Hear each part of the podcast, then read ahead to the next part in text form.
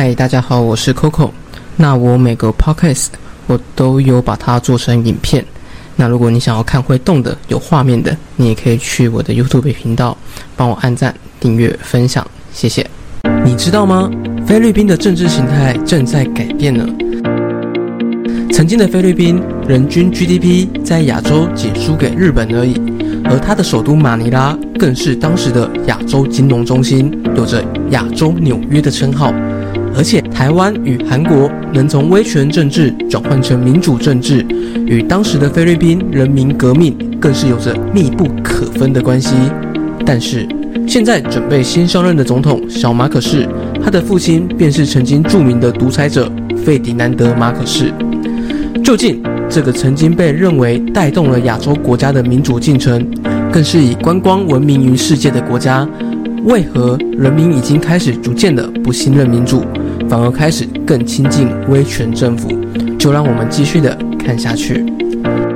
大家好，我是 Coco，这频道主要就是分享一些商业故事，以及偶尔做一些带团遇到的事情。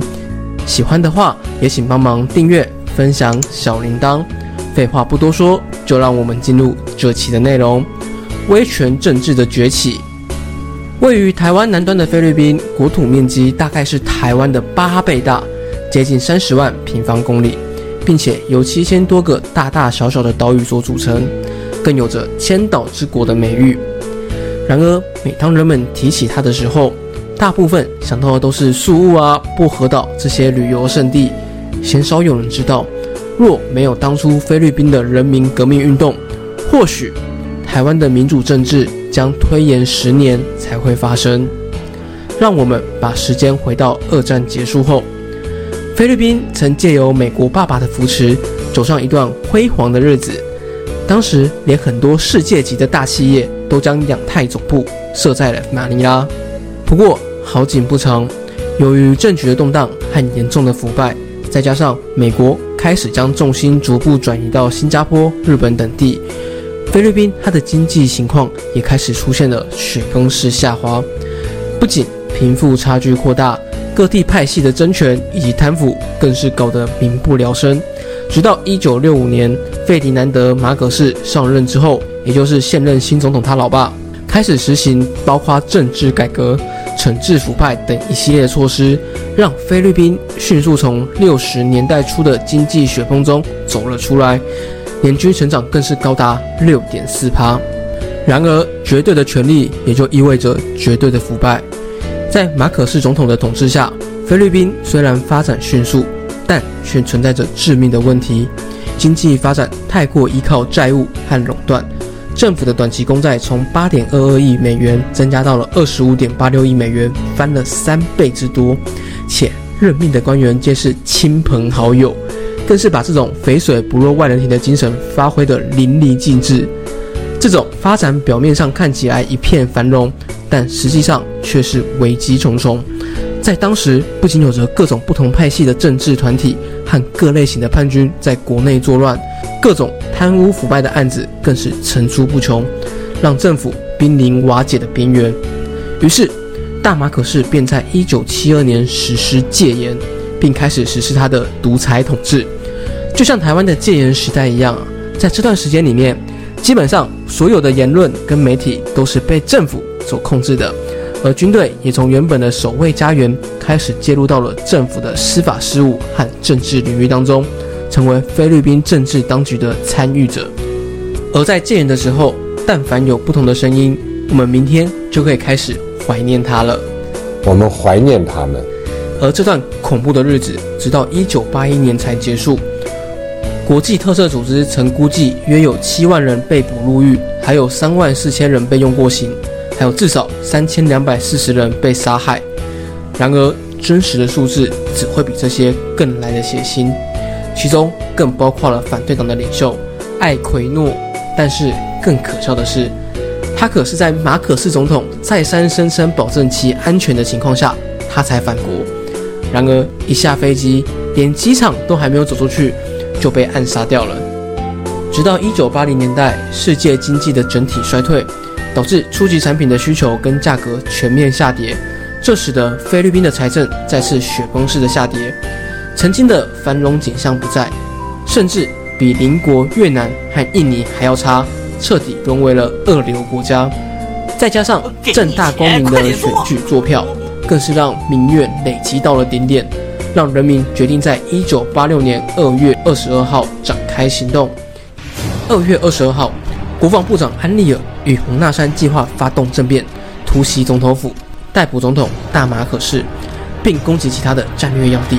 然而，没想到计划泄露了，导致数名的革命成员被抓。然而，侥幸逃脱的安利尔见事机败露。便在傍晚直接举行记者会，宣布辞职国防部长，并撤回对马可士政府的支持，并呼吁人民起来反抗。二月二十三号，马可士派遣军部队拆除电台的发射器，让人民无法接触到各种资讯。然而，没想到数十万的群众却自发出动前往桑托斯大道，并堆砌主角沙包。尽管部队当时要求群众让开道路，但群众却没有一个退让。就算杀了一个我，还有千千万万个我。反而部队最后未开火即撤退。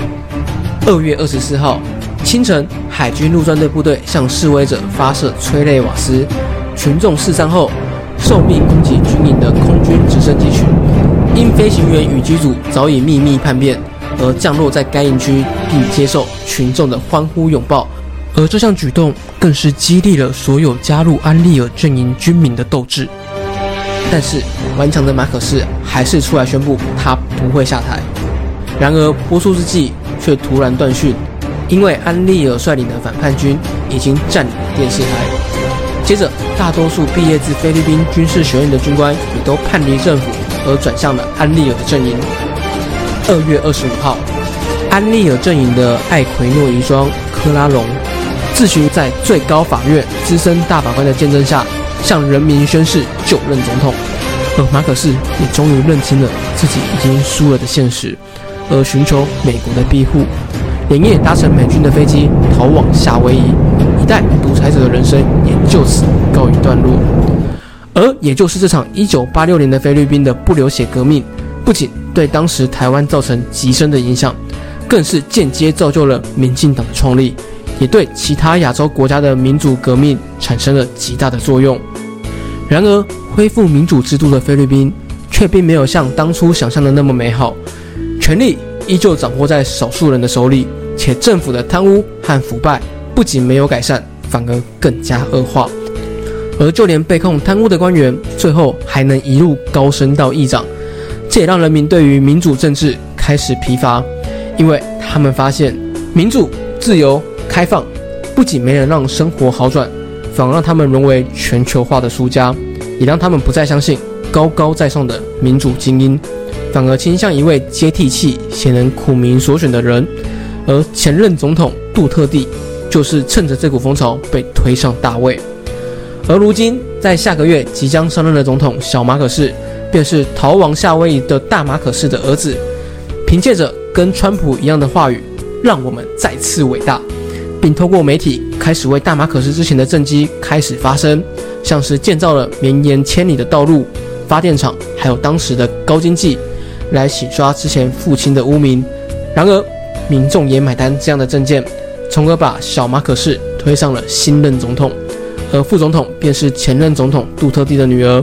这也意味着人民希望以威权取代民主的表现。究竟？菲律宾会在威权政府小马可士的掌权下走出什么样的道路，以及台湾现在是否也像是在走向威权政治，就让我们继续的看下去。以上就是这期内容，如果喜欢的话，再请帮忙订阅、分享小铃铛。我是 Coco，我们下次再见。